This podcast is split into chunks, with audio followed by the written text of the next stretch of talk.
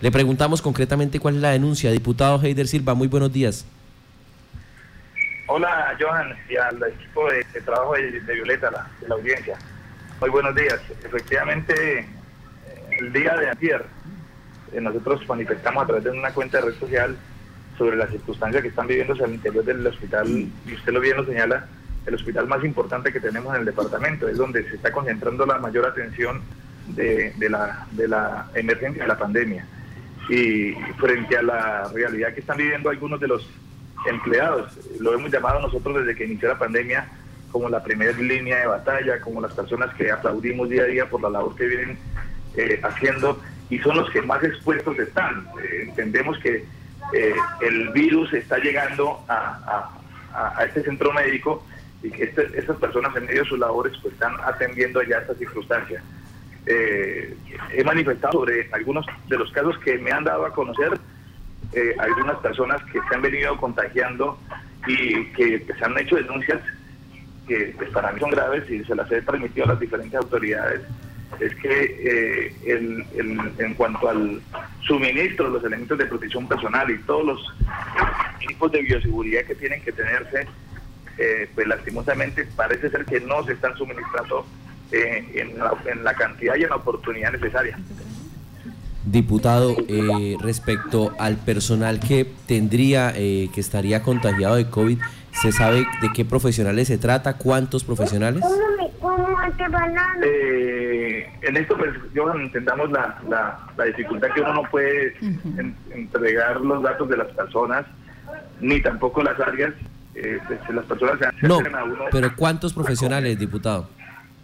Al día de ayer habían de una sola área eh, cuatro personas contagiadas. Una de ellas ella está hospitalizada. Eh, yo simplemente, a través de la, de la credencial que ostento, genero las alarmas la idea mía no es generar aquí ningún tipo de tropiezo, lo contrario es que de la administración del hospital eh, se generen todas, se articulen todas las decisiones para que se mejore toda esta situación. No es otro fin el, que tenemos nosotros para que eh, se preste atención a esta situación que para mí es grave. Eh, discusiones que se dan alrededor de todo esto es que estas personas son personas que están, como les decía al principio, eh, yendo hacia donde está el riesgo, pero no son personas que son fácilmente reemplazables. Aquí no se trata de que si un médico o un enfermero se enferma en medio de su labor, pues simplemente traigamos otro médico o otro enfermero para que lo reemplace. Lo que yo estoy intentando aquí es que se generen todas las armas, que también a través de esto la administración del, del hospital, la gerencia del hospital, pues informe a la ciudadanía la situación que estamos viviendo. Johan, usted ha sido también una de las personas que ha venido llamando la atención de la ciudadanía, porque Yopal cuando sale uno a hacer cualquier trámite que tiene que hacer, la obligación de salir, pues encuentra que en Yopal hay una normalidad como si no estuviésemos en pandemia. Y a veces, eh, ayer en, algunas entrevistas con algunos periodistas que hablé, me, me encontré como con un denominador que eh, no se está entregando por parte de las autoridades de salud toda la información suficiente hacia los medios de comunicación. Y eso eh, para mí es, es complejo porque hoy tenemos que hacer el llamado a la, opinión pública es entregando esta información para eh, hablarle de la realidad que estamos viviendo, sobre la ocupación que tiene en este momento el hospital regional que abrió un pabellón especial o, determinó un pabellón, el pabellón Casanare, para atender los, los pacientes COVID y hasta donde tengo entendido ya les tocó ampliar ese pabellón por la cantidad de pacientes que vienen llegando y hasta qué punto nosotros tenemos la capacidad como, como, como autoridad eh, de salud de eh, entender el pico más alto de la pandemia, según lo que informó el Instituto Nacional de Salud, se viene dando más o menos en dos meses y medio, tres meses. Y como vienen eh, dándose las cifras día a día, pues esto le genera una enorme preocupación eh, y más aún con lo que yo he generado alguna alarma frente a, que los contagios también se pueden estar dando al interior de la, eh, del hospital con el personal médico. Permítame, usted toca un punto sensible y es eh, la vinculación contractual con estas personas. ¿Cómo están? ¿Se eh, tienen asegurados estos contratos? ¿Se les está pagando? ¿Qué sabe usted? ¿Cómo están en este momento los trabajadores eh, de la salud? Mira, Marta, siempre, no, no de esta actual gerencia, sino siempre de la gerencia anterior, inclusive yo como concejal, a pesar de que no teníamos la competencia política, eh, acompañamos algunos debates que se hicieron en la Asamblea en ese momento. Eh, los únicos funcionarios que se atreven a manifestar algunas inconformidades eh, son los funcionarios de planta. Desafortunadamente, el funcionario que está vinculado por contrato de prestación de servicios está limitado a que su silencio le garantice la continuidad. Y, y, eso es un tema que desafortunadamente no se da solo en el hospital regional, sino a nivel nacional, por la, eh, régimen en el cual están vinculados muchos de los eh, actores o muchos de los profesionales de la salud. Yo solo he recibido información de personas que están vinculadas eh, laboralmente de, planta en, esta entidad, donde medio pues, hacen algún pronunciamiento pidiéndome toda la reserva del caso, porque también pues, tienen mucho temor a que se repitan capítulos anteriores donde se les perseguía simplemente por hacer reclamos a sus derechos laborales. Eh, esa es una realidad que estamos viviendo. Esperamos, yo, yo insisto, que la gerencia del, hospital atienda esto no como un reclamo, sino como observaciones que, que, les, que, les, que, les, que les permitan a ellos eh, generar y, promover soluciones. No, yo no esperé, digamos, el, día de antier, como les dije, a través de mi pronunciamiento en Twitter, no espere que la respuesta de la gerencia simplemente fuera hacer una rueda de prensa para mostrar el lado bonito y el lado amable del hospital, porque yo deseo que las cosas se hagan bien, pero yo creo, yo considero que en medio de una pandemia, una pandemia que estamos viviendo, las cosas tienen que tomarse con mucha seriedad. Sé los esfuerzos que están haciendo porque no es fácil atender una pandemia como se está viviendo en este momento con las enormes limitaciones, pero tampoco para que, con todo el respeto que se merece, para que un profesional de la salud simplemente salga manifestando que sí están contagiados, pero el amor de los pacientes. Yo creo que eso es un tema serio. El solo hecho que haya un solo funcionario de, la administración del hospital hospitalizado en este momento, contagiado por COVID, porque se contagió en el hospital, merece todo el respeto y toda la atención de toda la administración departamental para sacar adelante ese funcionario. Aquí no se trata de que es uno de 970 funcionarios. Esta persona se contagió estando en el hospital, buscando, dándole soluciones a la gente y atendiendo pacientes que probablemente tenían el, virus del COVID cuando llegó a ese momento. Entonces yo sí le, pido eh, respetuosamente a la administración del, hospital, a la gerencia del hospital, que atienda estos, estas alarmas que generamos nosotros, que tenemos la posibilidad de elevar la voz por aquellos que no pueden hacerlo. Y esa es una realidad que hoy estamos entendiendo y que esperamos acompañar con las mejores decisiones que pueda tener la gerencia de aquí en adelante. Diputado, ¿qué garantías, eh, qué acompañamiento tendrían estos profesionales en la medida en que, como usted señala, muchos de ellos no son de planta y, en el momento en que queden, eh, lleguen a quedarse antes o tengan una incapacidad, eh, ¿quién los va a respaldar a ellos, tanto en la parte de salud como también en la parte económica? Johan, digamos, no puedo expresar cuál tipo de acompañamiento puede dar al hospital. Yo escuchaba a la señora gerente hablar que algunos funcionarios de contrato de prestación de servicios que han estado contagiados y que han, que han tenido que atender la, la cuarentena, atender la cuarentena, pues no se les ha, eh, eh, digamos, suspendido el contrato ni, ni, descontado algunos recursos, eso está muy bien. Yo eh, insisto, mis pronunciamientos no van en, función de atacar a una administración o atacar a una gerencia simplemente porque sí. Yo lo que hago es, en medio de la función que tengo y la responsabilidad que tengo, cuando uno recibe con algún temor y con, con alguna eh, responsabilidad también de funcionarios que generan las alarmas y que nos han venido diciendo, no solo a, no solo a Heider Silva, sino también a, a muchos diputados se han venido entregando eh, a cuentagotas muchos elementos de protección personal y no solo en, el hospital regional.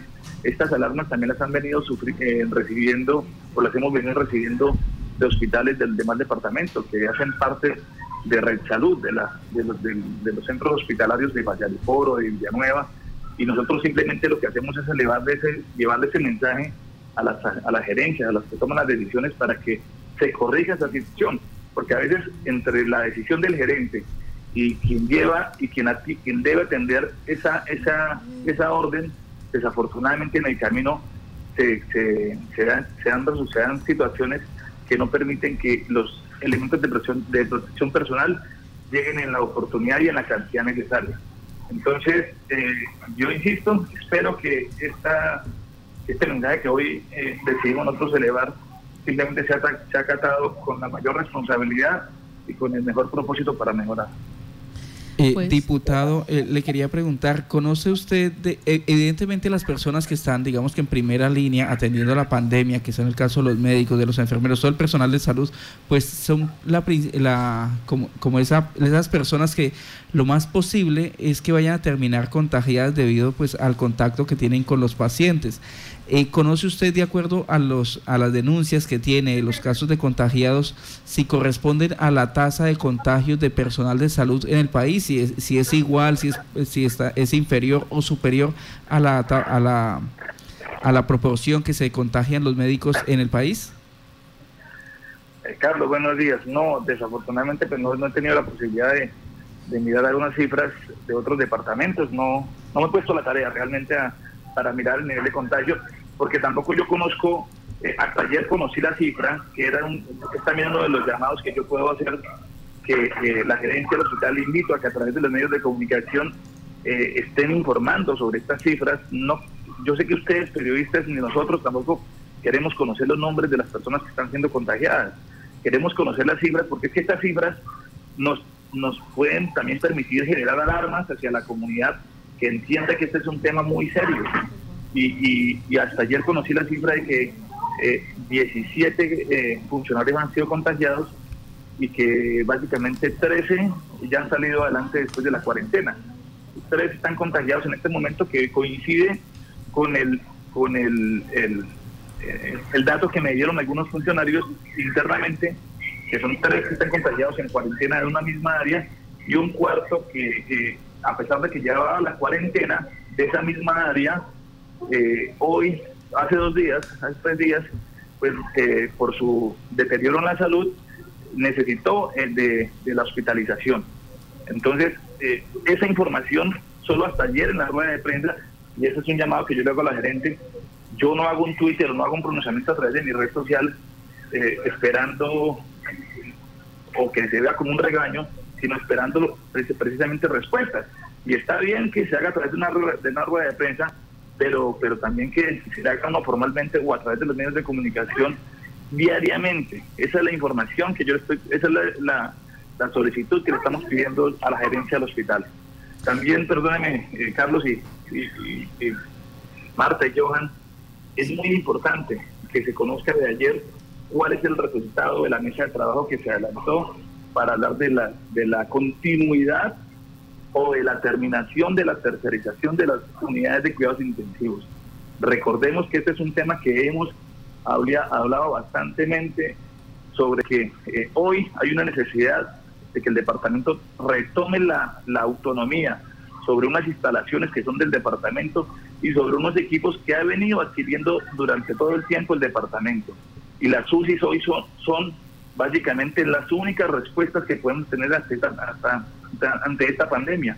Ya se adelantó una mesa de trabajo donde desafortunadamente pues no, no fuimos invitados todos los diputados, solo por parte de la gerencia le extendió la invitación al presidente de la Asamblea, solicitamos eh, a la gerencia y solicitamos a, a, la, a la presidencia de la Asamblea que nos invitara a muchos diputados.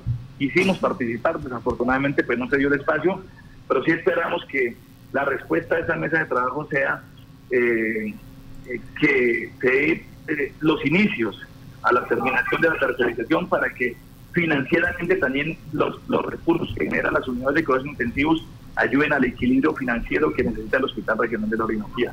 No, es, no, no pensamos o no esperamos que esta mesa de trabajo simplemente sea un trámite para que resultemos justificando que tengamos que continuar con la unidad de cuidados intensivos porque eso no, no tendría ningún tipo de presentación en la actual emergencia que vivimos. Diputado, eh, sabemos la intención y el trabajo que usted ha venido desarrollando en la parte de salud, pero también hay personas que dicen que es que usted tiene intereses dentro de este proceso porque eh, familiares o parientes son eh, trabajan en la parte de salud y que por eso es que usted pues interviene en estos casos. Marta, no tengo ningún interés. Mi papá ha sido veedor de salud después de que fue concejal, después de que fue concejal eh, él asumió un compromiso enorme porque nosotros sufrimos una calamidad, la pérdida de, una hermana, de mi hermanita que tenía 11 años en su momento, por la falta de equipos en ese momento en el departamento, y él asumió un compromiso con la salud, donde afortunadamente he logrado aprender. Mi suegro trabaja en el Hospital Regional de la Orinoquía hace más de 26 años como auxiliar de enfermería. Él es de planta, él es el vicepresidente del sindicato del hospital. No tengo, de, no, no encuentro ninguna lógica de que pueda hilar hacia mí algún interés de que yo pueda tener sobre el tema de las UCIs. Las UCIs hoy tienen que ser del, del, departamento, porque yo le aplico esa lógica, Marta. Sí. El Hospital Regional de la Orinoquía lo construyó el departamento con plata de regalías. Eh, las adecuaciones y las eh, compras de los equipos biomédicos han sido con plata del Estado, pero hoy encontramos no solo con las UCIs, sino con los equipos de radiología, de imágenes y con muchas cosas, con muchos servicios más que son misionales, que son de eh, eh, entera potestad que el Estado tiene que garantizar. Desafortunadamente han venido siendo tercerizados año tras año. Las UCI vienen hace, hace más de cinco años estando tercerizadas. Eh, los cinco años se completaron en el mes de marzo y encontramos que el gerente antes de su salida extendió hasta el mes de junio la, hasta el 30 de junio la tercerización.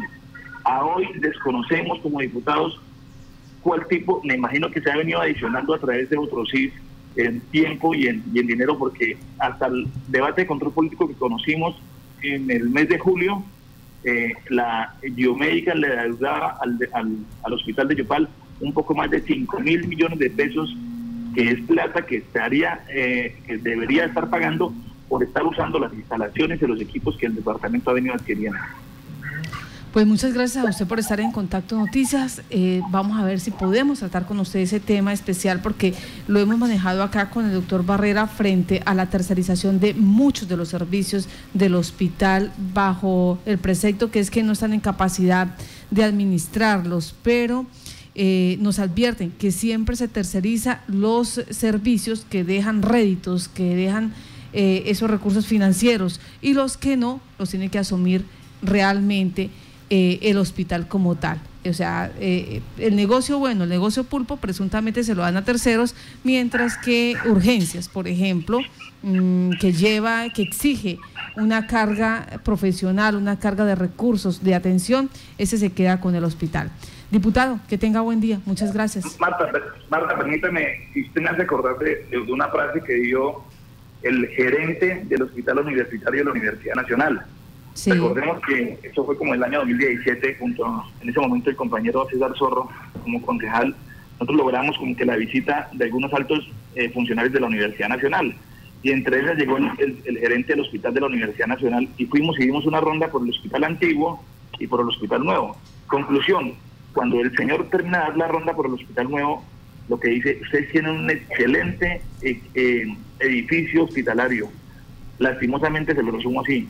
Ustedes vendieron la culpa y se quedaron con el hueso, eh, haciendo referencia a todo el tema de tercerización que tiene hoy el Hospital Regional de la Orinoquía, que esperamos que en esta nueva administración, esperamos que en este nuevo periodo, donde la mayoría de diputados somos nuevos, pues hagamos una defensa férrea para recuperar estos servicios. Gracias, Marta, Johan y Carlos.